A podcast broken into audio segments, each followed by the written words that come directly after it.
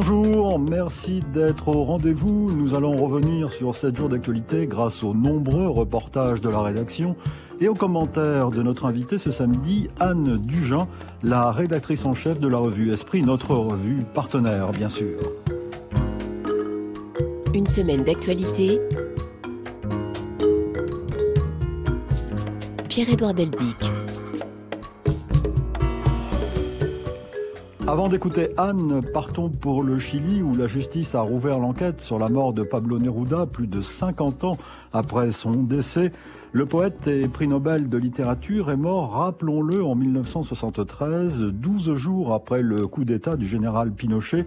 Pendant près de 40 ans, la version officielle a été que le poète était mort du cancer de la prostate dont il souffrait. Mais en 2011, après de nouvelles révélations, la thèse de l'empoisonnement est apparue. À Santiago, notre correspondante Naïla Derouanet. Pablo Neruda est-il mort de cause naturelle, de son cancer de la prostate ou bien a-t-il été empoisonné? Cette troisième hypothèse est celle des neveux du poète ainsi que du Parti communiste chilien dont Pablo Neruda faisait partie. Ce sont eux qui ont fait appel de la décision d'une juge qui en septembre dernier avait considéré que toutes les procédures avaient été menées à terme, clôturant ainsi cette enquête qui est restée ouverte pendant près de 13 ans.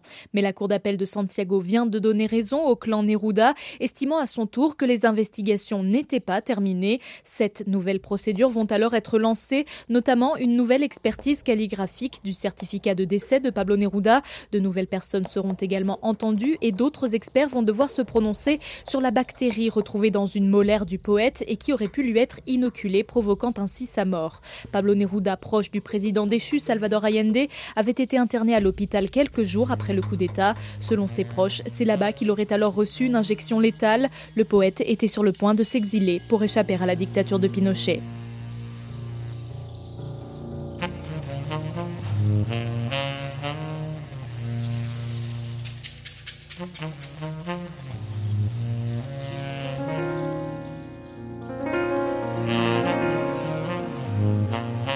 Une semaine d'actualité. Une semaine d'actualité donc. Bonjour Anne Dujean. Bonjour. C'est toujours un plaisir de vous recevoir dans cette euh, émission. Alors avant de parler de l'actualité de la revue Esprit, euh, parlons de la poésie. La poésie ne vous laisse pas euh, insensible. Euh, vous vous apprêtez d'ailleurs à publier un recueil de poésie chez Gallimard. Il sortira le 4 avril, pour être précis. Il y a toujours ce, ce mystère, effectivement, autour de la mort de Pablo Neruda. Et oui, et qui ressemble un petit peu à un, feuilleton, à un, roman policier, on, pourrait dire. Euh, je crois que la relance de cette enquête et les questions qu'elle soulève, ça, nous dit d'abord à quel point euh, euh, ce coup d'État de 73 et ce basculement du Chili dans la dictature ravivent une mémoire qui est toujours vive finalement dans la société chilienne, société qui est encore assez divisée sur l'héritage de cette histoire. Et, effectivement, la mort de ce poète, de ce grand poète, figure nationale, euh, dans ces circonstances tellement troubles, vient le rappeler. Et puis, il me semble que cette actualité, elle est intéressante aussi au regard de, la figure de poète qu'il représentait, euh, comme d'autres, en fait, de, de, de, ces mêmes années, de cette même génération. Je pense à Nazim Hikmet en Turquie, je pense à Yanis Ritsos euh, en Grèce. C'est un profil de poète qu'on pourrait appeler euh, les, derniers poètes prophètes, euh, on pourrait dire, du XXe siècle, c'est-à-dire qui où vraiment leur voix poétique était complètement entremêlée à leurs engagements politiques. Ils étaient en général proches du Parti communiste et, surtout ils étaient en résistance contre des dictatures, des dictatures militaires bien souvent. Et ils se voulaient le porte-parole euh, aussi des, des, aspirations euh, d'un peuple. Et, et, de ce point de vue-là, la figure de Neruda euh, me paraît, me paraît voilà, à la fois représentative de ça et, un petit peu singulière. Il y avait eu un très beau quarto paru en septembre, Résider sur la terre, chez Gallimard, qui, qui retraçait la vie de, de, de, Pablo Neruda. On, on, éditait un certain nombre de, de textes de façon tout à fait lumineuse. Et voilà, je conseille vivement aux auditeurs que ça intéresse d'aller le regarder d'aller le regarder et d'écouter Idée, puisque nous avions euh, consacré, euh, à l'occasion de la parution de ce livre, un numéro à Pablo Neruda avec euh, Stéphanie Descantes qui avait, qui a coordonné ce, ce travail. C'était à la fin de, l'année dernière, décembre de l'année dernière, en ce qui concerne ID. Anne Dugin, je n'oublie pas que vous êtes rédactrice en chef de la revue Esprit et vous consacrez dans le numéro double janvier-février un grand dossier qui s'intitule Histoire de, famille, l'éternelle famille. Éternelle famille, euh, oui. Famille, je vous hais, disait Gide. Euh, famille, je vous hais. Euh, AI, disait Bazin. Et effectivement, le philosophe Camille a, voilà, a, voulu, a voulu revenir sur cette institution familiale qui est aujourd'hui tellement contestée, tellement contestée parce que la famille serait le lieu et le lieu de, de, beaucoup de violences contre les femmes, contre, contre les enfants, dans un ordre patriarcal qui est encore bien présent dans un certain nombre de régions du monde, mais qui aujourd'hui euh, fait l'objet quand même de plus en plus de critiques. Et pour autant, la famille reste un horizon, reste euh, quelque chose que l'on voudrait choisir, dans lequel on espère euh, se réaliser en tant qu'individu, dans des liens qui épanouissent. Et c'est tout ce rapport ambivalent à l'institution que ce numéro, euh, effectivement, euh, a voulu euh, explorer. Numéro double, janvier-février, comme vous, comme vous l'avez dit. Donc, pas de nouveau numéro en février. Il faudra attendre le mois de mars pour ça. Mais, mais Esprit, voilà, c'est un site internet, c'est une publication bimédia, comme on dit, avec un site internet qui publie aussi des actualités en continu, hors numéro.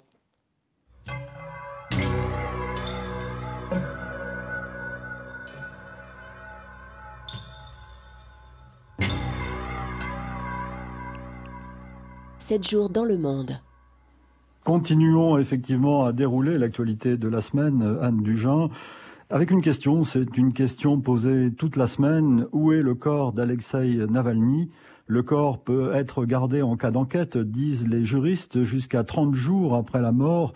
En tout cas, la mère du dissident, de l'opposant euh, assassiné, a décidé d'en appeler lundi directement au chef de l'État russe à Moscou, Anissa El-Jabri. Sur Telegram, X ou YouTube, en une poignée de secondes, la vidéo a été publiée sur les réseaux sociaux. On y voit, face à l'image, une silhouette vêtue de noir, lunettes de soleil sur les yeux, visage de marbre, la mère d'Alexei Navalny, debout dans la neige de l'Arctique russe. Derrière elle, des fils de fer barbelés. Derrière moi se trouve la colonie IK-3, loup polaire, où mon fils Alexei Navalny est décédé le 16 février. Cela fait cinq jours et je ne peux pas le voir. Ils ne me donneront pas son corps et ils ne me diront même pas où il est. J'en appelle à vous, Vladimir Poutine. La solution à ce problème ne dépend que de vous. Laissez-moi enfin voir mon fils.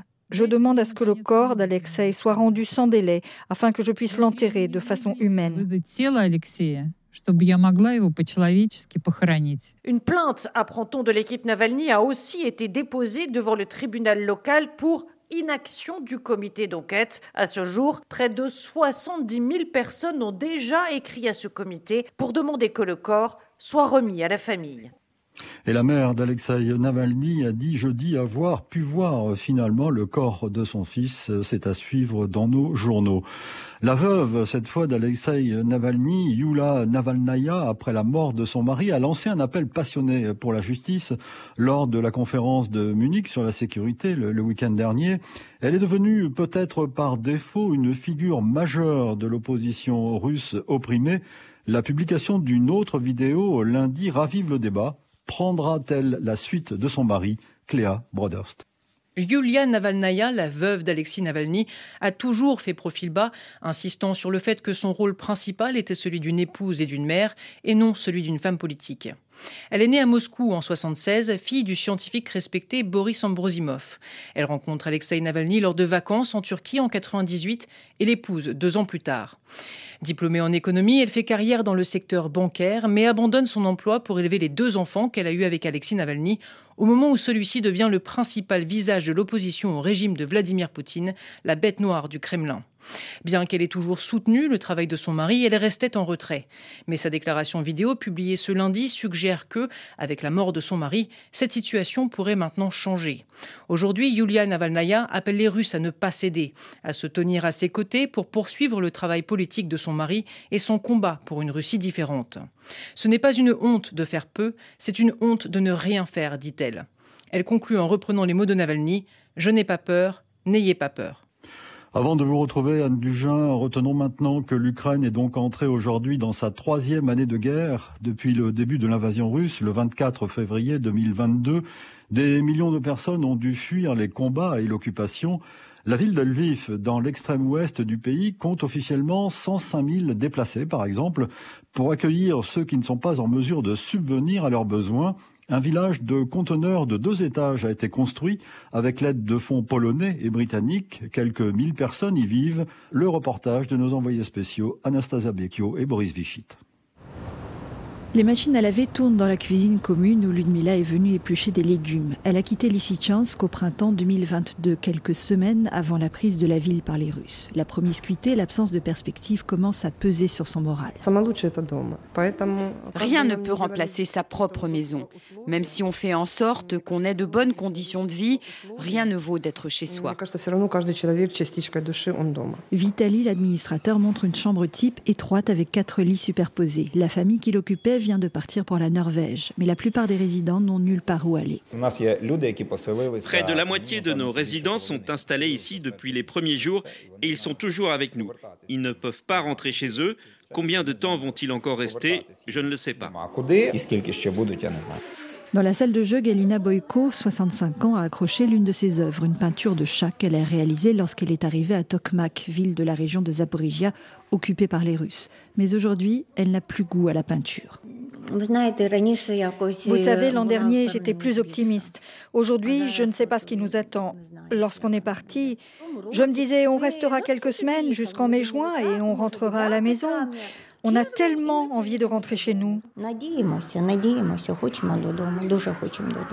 À quelques mètres de là, deux allées de préfabriqués construits dans les premières semaines de la guerre sont toujours prêts à accueillir de nouvelles vagues de déplacés.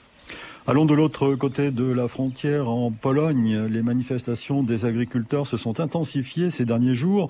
Ces agriculteurs sont en colère contre les importations ukrainiennes qui inondent le marché local et font baisser les prix. Depuis le début de l'invasion russe, à la frontière entre les deux pays, la tension est palpable. Correspondance de Martin Chabal. Les nerfs sont à vif. Les agriculteurs manifestent sans relâche depuis près de dix jours et bloquent les postes frontières qui mènent en Ukraine. Marcin Vilgos est l'un des organisateurs de cette manifestation. Nous sommes inondés de produits agricoles ukrainiens qui ne sont pas soumis aux normes européennes. Pour eux, c'est donc moins cher à produire et c'est vendu moins cher. Il dénonce une situation de concurrence déloyale depuis que l'UE a supprimé les droits de douane pour certains produits ukrainiens depuis le début de l'invasion russe. Irénéouche cultive des betteraves sucrières. Il espère des solutions rapides et concrètes. Il faut interdire les importations des matières premières de l'autre côté de la frontière. Avant la guerre, je vendais mon sucre pour 380 euros. Maintenant, on a du mal à le vendre plus de 160 euros. Mais du côté ukrainien, le blocage de la frontière a du mal à passer. Volodymyr Zelensky, le président ukrainien, estime même que le blocus à la frontière témoigne de l'érosion de la solidarité entre Polonais et Ukrainiens. Pourtant, les manifestants ne se disent pas victimes de l'aide à l'Ukraine, mais plutôt des règles et des normes européennes difficiles à concilier avec la situation compliquée qu'ils traversent depuis le début de la guerre.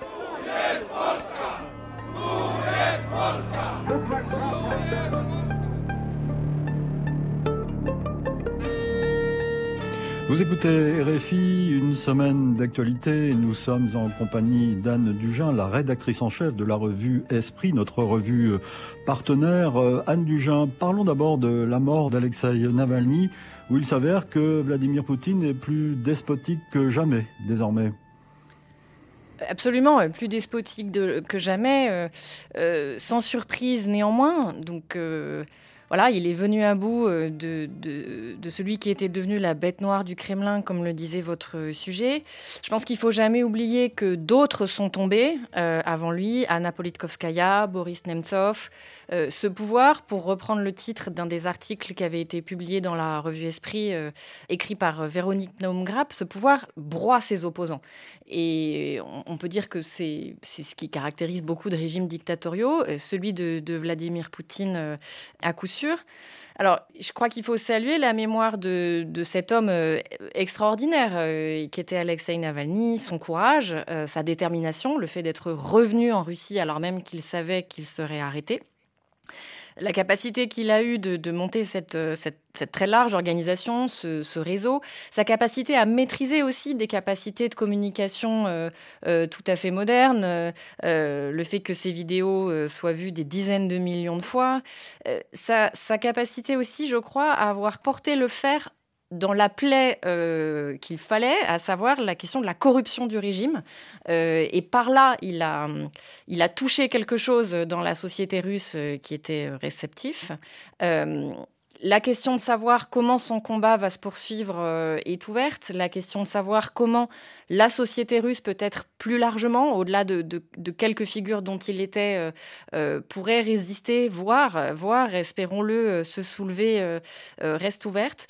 Mais, voilà, il est mort debout. il est mort debout. Moi, c'est ça qui me frappe. il a été broyé, mais finalement, il n'a pas plié. Et, il faut que la flamme de ce combat soit reprise par d'autres. Et je, crois qu'il faut aussi que son combat devienne plus largement celui d'une société qui, qui, voilà, qui refuse de vivre euh, euh, dans, ce mensonge. Anna Arendt a écrit, euh, a écrit dans La crise de la culture, dans le chapitre Vérité et politique, un passage que je trouve saisissant sur ce qu'elle appelle la figure du diseur de vérité. elle dit voilà, alors que le menteur est un homme d'action, le diseur de vérité, lui, ne l'est pas, sauf, dit-elle, dans les sociétés qui ont basculé dans le mensonge. et elle nous dit voilà, là où tout le monde ment sur ce qui est important, le diseur de vérité, lui, a commencé d'agir. Dans le cas improbable où il survit, il a fait un premier pas vers le changement du monde. Et je crois que je, crois qu'il faut se rappeler euh, euh, d'Alexei Navalny euh, comme d'un diseur de vérité. Et puis il y a l'Ukraine, Anne Dugin, qui est entrée donc dans sa troisième année de, guerre. oui, et peut-être même que cet assassinat de Navalny n'est pas sans lien. On sait que Vladimir Poutine a le sens de, ce genre de timing euh, euh, cynique, d'autant qu'il y a, euh, l'élection, enfin le simulacre d'élection présidentielle du 15 mars à venir, qu'il ait voulu se débarrasser d'un opposant majeur à ce moment-là est tout à fait, est tout à fait probable.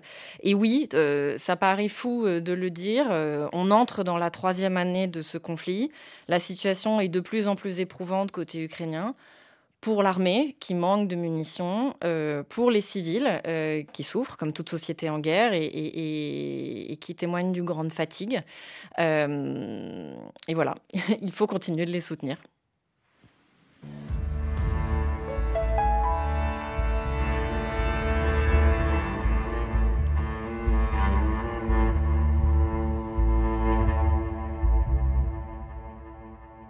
Une semaine d'actualité. Anne, Anne la Cour internationale de justice, a débattu ces derniers jours sur la légalité de l'occupation israélienne des territoires palestiniens. Les juges doivent rendre un avis juridique sur cette question, comme l'a demandé l'Assemblée générale de l'ONU en décembre 2022, avant donc la guerre de Gaza. Les délégations de plus de 50 États défilent au Palais de la Paix à La Haye pour défendre leur position.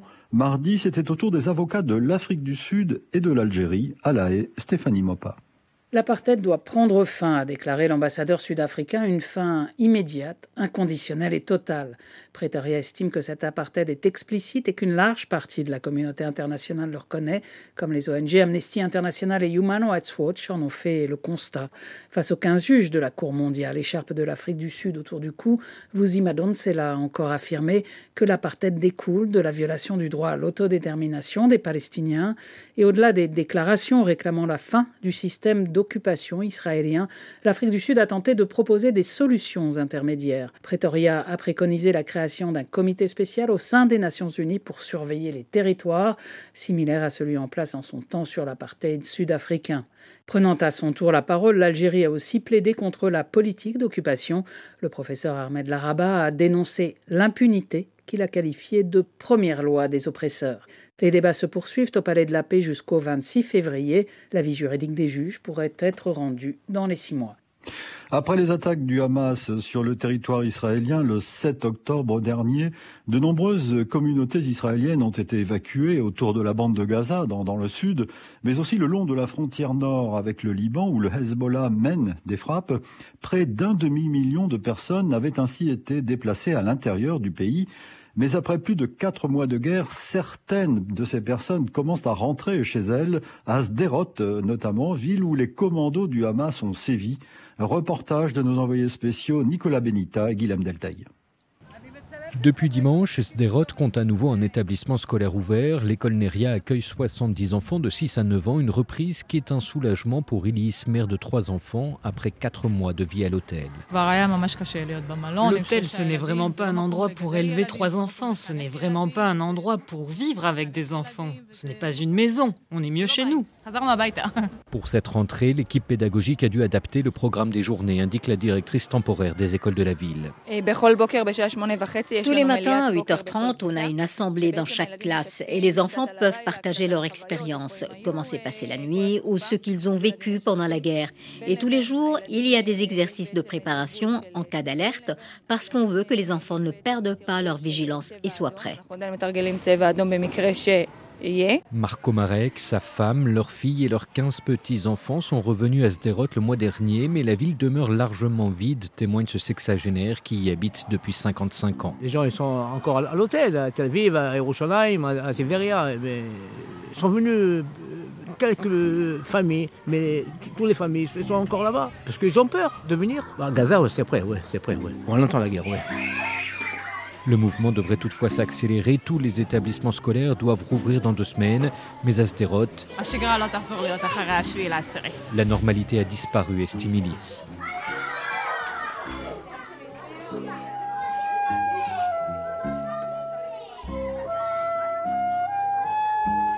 L'évolution du conflit est bien sûr à suivre dans nos journaux. Suite d'une semaine d'actualité, Anne Dugin.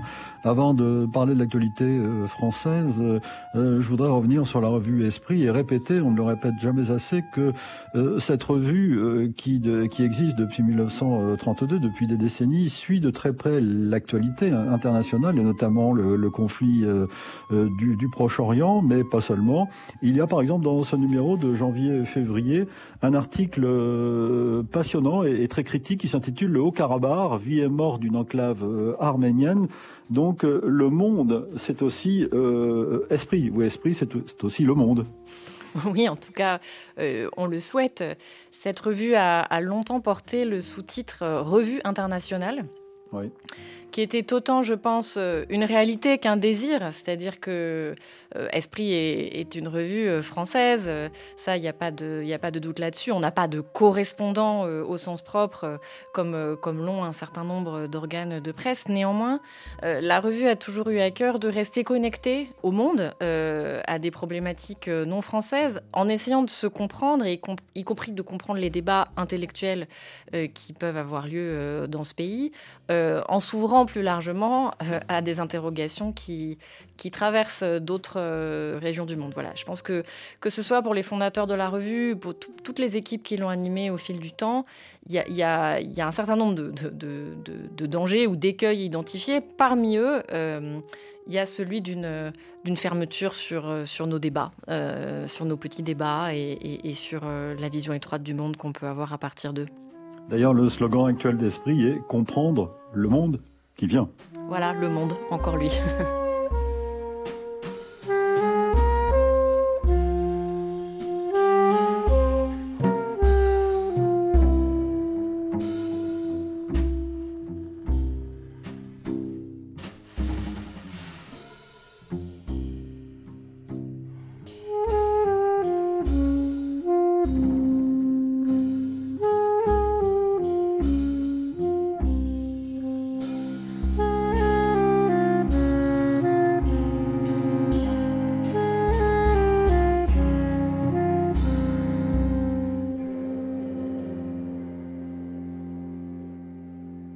semaine d'actualité.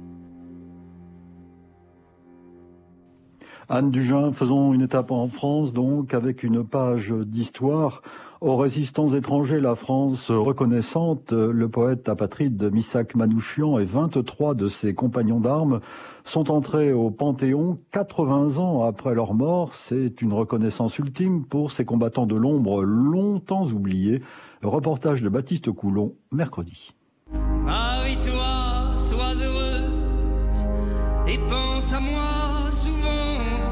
Les mots d'adieu de Missak Manouchian à sa femme Mélinée résonnent à travers la voie de feu Chatterton.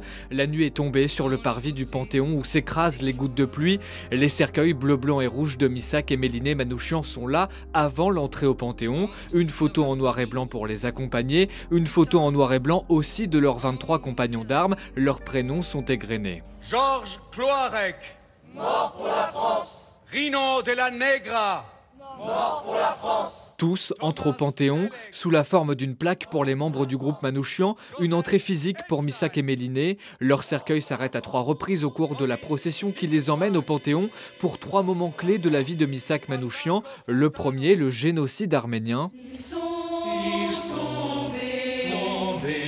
évoqué dans cette chanson de Charles Aznavour reprise en chorale. Les cercueils s'arrêtent encore deux fois pour raconter Manouchian son amour de la France, puis Manouchian le résistant, jusqu'à ces mots d'Emmanuel Macron une fois entré au Panthéon. Et la France reconnaissante vous accueille. 80 ans jour pour jour après leur exécution par les nazis, la patrie enfin reconnaissante. Anne Dujin, avant de vous retrouver, un rappel historique utile. Qui était Missak Manouchian Pierre-Olivier? Né en 1906 dans l'Empire ottoman, Misak Manouchian va très vite être confronté à la barbarie et à la mort. À peine âgé de 10 ans, il perd son père puis sa mère dans le génocide arménien. Arrivé en France en 1924, il est d'abord menuisier, puis s'intéresse à la politique et s'inscrit au Parti communiste. Il intègre alors des mouvements de résistance avant de rentrer de plein pied dans la lutte armée en 1943 aux côtés de l'organisation créée par le Parti communiste, les FTP Moy, les francs-tireurs et partisans de la main-d'œuvre immigrée. Parmi leurs actions, déraillement de trains et assassinat de soldats d'occupation. Il prend ensuite la tête du groupe Manouchian, qui deviendra tristement célèbre après l'arrestation d'une partie de ses membres, lorsqu'en 1944, la propagande nazie placarde 15 000 affiches au fond rouge dans les rues de Paris, en médaillon les portraits de dix membres du groupe, ainsi que celui de Misak Manouchian, tous condamnés à mort. Cette affiche produira finalement l'effet inverse que celui espéré par les Allemands. Misak Manouchian deviendra même un héros de la résistance. Il sera fusillé avec 22 autres résistants français et étrangers le 21 février 1944 sur le mont Valérien. Suite d'une semaine d'actualité, elle était émouvante cette cérémonie Anne Dugin et ô combien méritée aussi? Euh, émouvante, méritée, euh, oui, euh, geste, geste très fort que l'accueil euh, au Panthéon euh, de, ces hommes et ces femmes. Euh, justice aussi, parce que ça, jette la lumière sur un, pan de notre histoire qui a quand même été longtemps occulté, sur le, sur le rôle des étrangers qui plus est dans cette histoire. Ce qui est frappant, je trouve, sur la figure de Manouchian, c'est que, voilà, ouvrier, communiste, poète, résistant, arménien, apatride, comme l'a rappelé votre sujet, il était impossible de le réduire à une identité. Euh, fût ce celle de héros d'ailleurs, dont je pense qu'elle lui aurait pas beaucoup plu. Euh, hmm. et, et, à ce titre-là, voilà, c'était une, c'était une belle cérémonie que néanmoins, je trouve, enfin, on peut pas complètement séparer d'un contexte où euh, voilà le sort qui est réservé aux étrangers aujourd'hui dans le pays, euh, euh, notre attachement à un certain nombre de, principes fondamentaux, à l'état de droit, à des principes de liberté, d'égalité, des principes de démocratie auxquels que ces hommes et ces femmes cherchaient, sont quand même assez malmenés par une extrême droite qui monte et qui souffle sur des braises, mais aussi par un, par un exécutif qui n'est pas toujours pas toujours très clair sur ces questions. Donc voilà je, trouve que cette, cette panthéonisation euh, résonne de façon un petit peu étrange euh, dans, ce, dans ce contexte. Qui plus est, c'est quand même frappant de voir que euh, Emmanuel Macron en particulier, mais je pense qu'il s'inscrit dans une tendance à la panthéonisation facile, on va dire, c'est-à-dire que le, nombre, ce nombre de consécrations va plutôt croissant. Et pour moi, avec une petite question sur le, sur le sens de cela, c'est-à-dire je pense que ça, ça fabrique des héros, mais des héros au sens d'individualité. Euh, qui sortent du lot.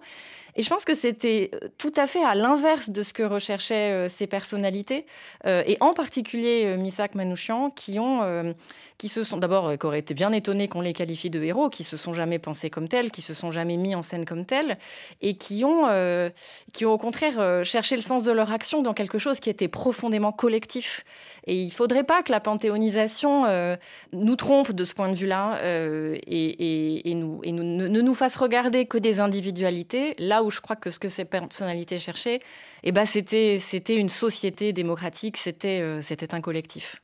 Ce regard porté depuis des décennies, presque, en tout cas depuis des années, sur le Panthéon, montre que la mémoire est, vive aujourd'hui. La question de la mémoire, euh, chère à Paul Ricoeur, est, très présente. Oui, et avec une question qui est la mémoire, euh, pourquoi faire? La mémoire, elle est décisive, euh, comme le disait très bien Paul Ricoeur. elle ne doit pas non plus être le lieu où on, où on momifie, où on statufie quelque chose auquel on ne croit plus, quelque chose qui n'est plus vivant dans, euh, dans la société euh, qui, le célèbre. Voilà, il faudrait pas... Euh, faudrait pas que panthéoniser, sacraliser, veuille dire que finalement ce n'est plus pour aujourd'hui. je crois bien au contraire. Alors Anne, revenons justement sur la crise agricole. Aujourd'hui, les agriculteurs maintiennent, on le sait, la, pression, alors que s'ouvre aujourd'hui, samedi, le salon de l'agriculture euh, à Paris. Malgré la levée des blocages au début du mois, de nouvelles mobilisations ont eu lieu dans plusieurs régions ces derniers jours.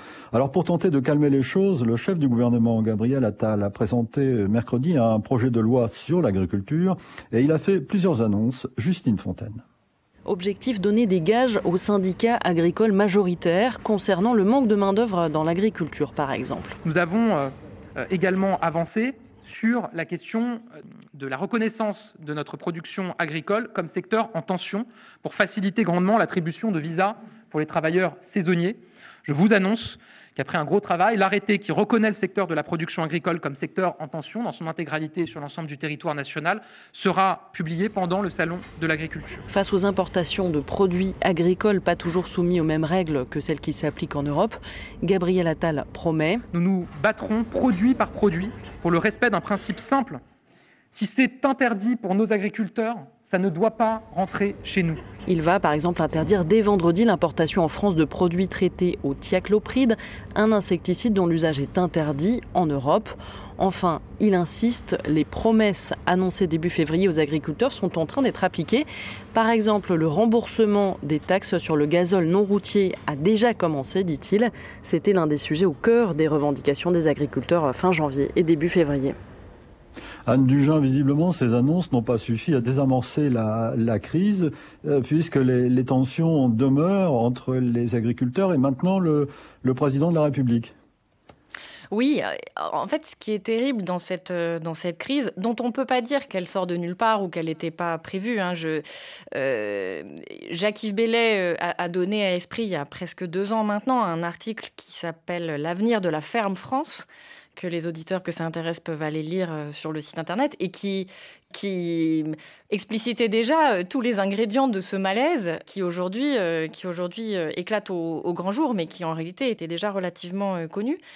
Et ce qui est terrible, c'est que je, pense qu'il y a un consensus en fait qui va des agriculteurs, de ce syndicat majoritaire qu'est la FNSEA, mais que partagent aussi un certain nombre d'associations environnementales. Il y, a, un diagnostic sur le fait qu'un certain modèle agricole euh, euh, intensif euh, arrive à bout de souffle et que je pense que tout le monde, par exemple, est, d'accord sur la problématique du revenu des, agriculteurs.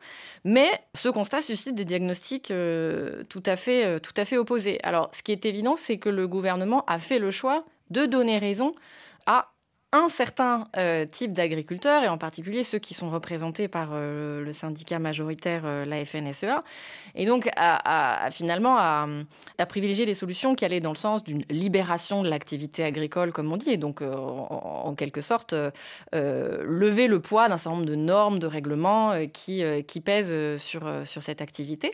mais par exemple, c'est la mise en, pause du plan éco-phyto, c'est le fait de revenir sur un certain nombre d'obligations qui sont faites sur les surfaces en prairie. Enfin, c'est beaucoup de choses qui vont à l'encontre de, cette transition écologique du secteur agricole euh, dont, on pressent qu'on a quand même euh, néanmoins euh, besoin. donc voilà, je, trouve que ce, ce, sujet est très révélateur du fait qu'on on manque encore de, la vision de ce que serait une transition euh, écologique euh, et sociale juste, juste pour tout le monde, y compris pour des agriculteurs qui sont, rappelons-le, les premières victimes euh, du changement climatique, mais aussi de toutes sortes de, de pollutions aux insecticides notamment. Il y a aussi ceux qui, comme François Bayrou, disent qu'il y a une coupure de plus en plus nette entre la ville et la campagne euh, autrement dit, entre les régions, la France et ses dirigeants à Paris. Vous pensez que c'est un des problèmes d'aujourd'hui?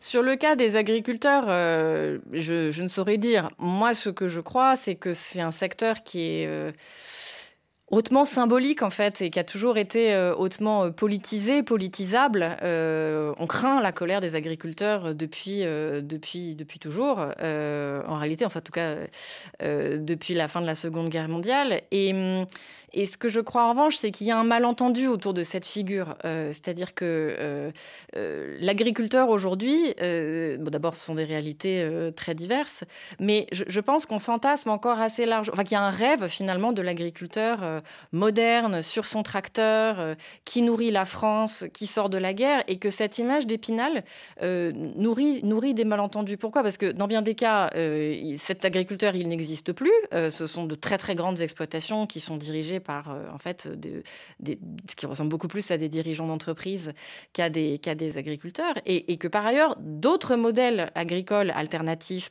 plus paysans, on va dire, euh, se, se développent. Euh, mais, mais voyez, sans que ces imaginaires ne, ne, connectent, et ils n'ont pas besoin de la même chose que, que les grandes exploitations céréalières de la Beauce, ils ont besoin de, de, de toute autre chose, que, que, pour l'instant, notre, notre vision de ce que serait une agriculture durable ne permet pas de, de faire avancer, il me semble.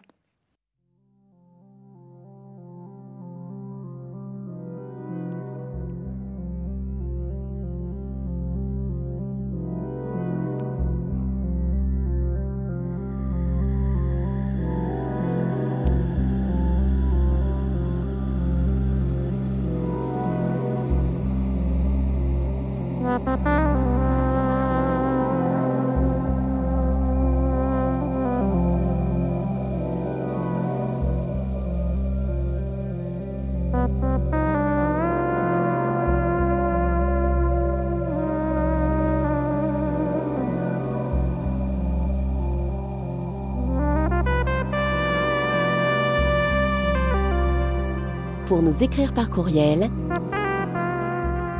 semaine.actu.rfi.fr. Notre adresse électronique, merci pour vos messages. Je salue aujourd'hui notre ami Hassan à Rabat, Charmok à Epena au Congo, Sergio à Antananarive, sa devise fidèle à Corneille est à vaincre sans péril, on triomphe sans gloire. Bonjour à Émile à Parakou, à Mokhtar à Richard Toll au Sénégal. Bonjour à Mamadou à Bamako, à Al Farouk à N'Djamena. Mes salutations enfin à Joseph à Ouagadougou à Kao Abdul à et à Séraphin également dans la capitale du Togo.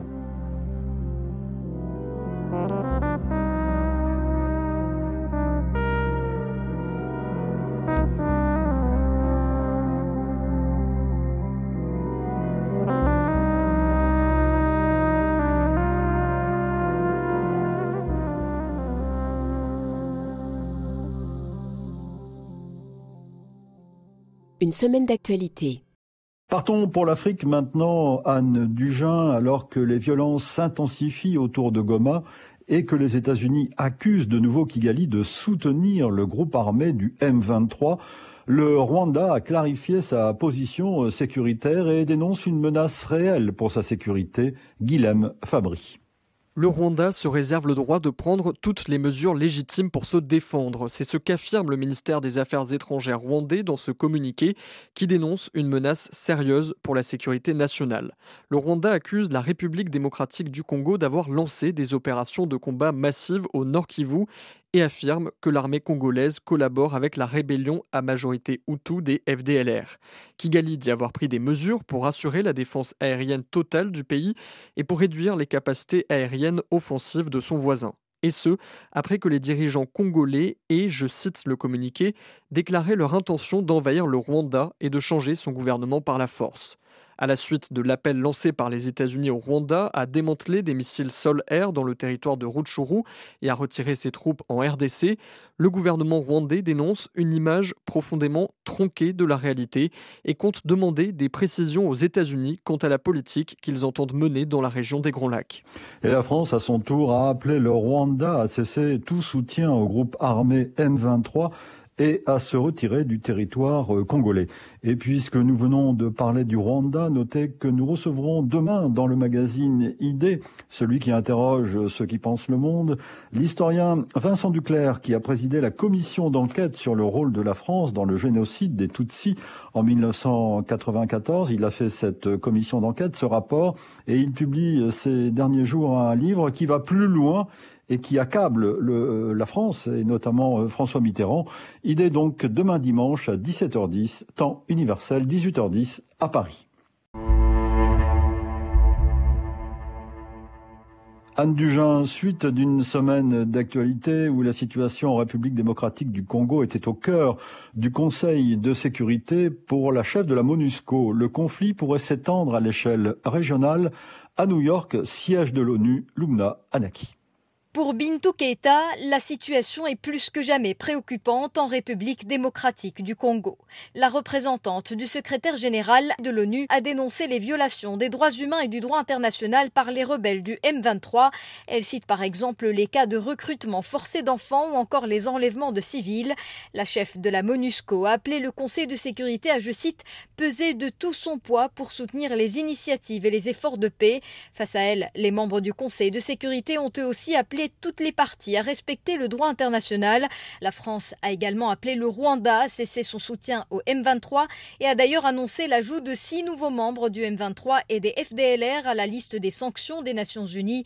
Cette réunion du Conseil se tenait dans un contexte crucial pour la RDC avec la multiplication des affrontements des incidents et aussi l'aggravation de la crise humanitaire. Hier, l'ONU et le gouvernement congolais ont appelé à mobiliser plus de 2 milliards et demi de dollars pour faire face à la crise humanitaire. Depuis plus d'un an, en effet, la crise humanitaire en République démocratique du Congo a pris des proportions alarmantes.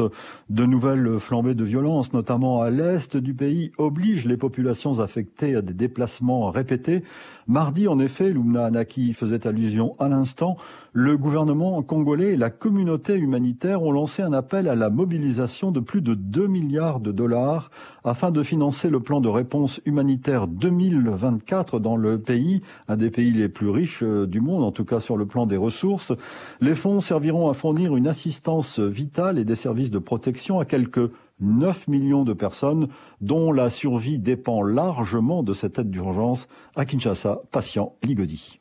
Le montant de 2,6 milliards de dollars représente le plus important plan humanitaire jamais lancé en RDC. Cette initiative intervient dans un contexte où le pays fait face à l'une des crises les plus négligées au monde, souligne Bruno Le Marquis, le coordinateur humanitaire des Nations Unies en RDC. Et il y a énormément de compétition sur les ressources. Donc on a vu une diminution de l'appui au plan de la RDC entre 2022 et 2023. Euh, on espère que cette diminution va cesser et que les contributions vont continuer à, augmenter. On travaille de manière très très proche avec euh, avec eux. L'an dernier, le plan n'avait été financé qu'à hauteur de, 40%. C'est également l'occasion d'insister pour une réponse structurelle. Et qui sont notamment l'exploitation des ressources naturelles, euh, toute la question des flux financiers illicites, toute la question du foncier, les, euh, les racines de de la plupart des conflits en RDC. Donc solution diplomatique, solution politique et aussi appui au gouvernement de la RDC et à d'autres partenaires pour travailler sur le fond et sur la durée, sur les causes profondes des conflits. De son côté, Modeste Moutinga, le ministre congolais de l'Action humanitaire, attend plus qu'un simple plan.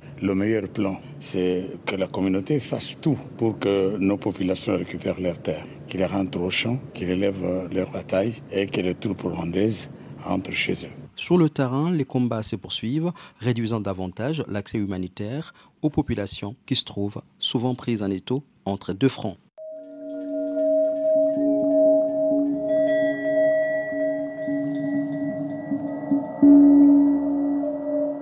Une semaine d'actualité. Nous concluons ce numéro avec Anne Dugin, notre invitée, qui est rédactrice en chef euh, de la revue Esprit et également euh, poète. Euh, rappelons, Anne Dugin, que le dossier de ce numéro double, janvier-février 2024, est donc consacré en grande partie à, la famille. Et Camille Riquet, qui en signe l'introduction, dit qu'il faudrait, qu'il faut absolument réformer la famille.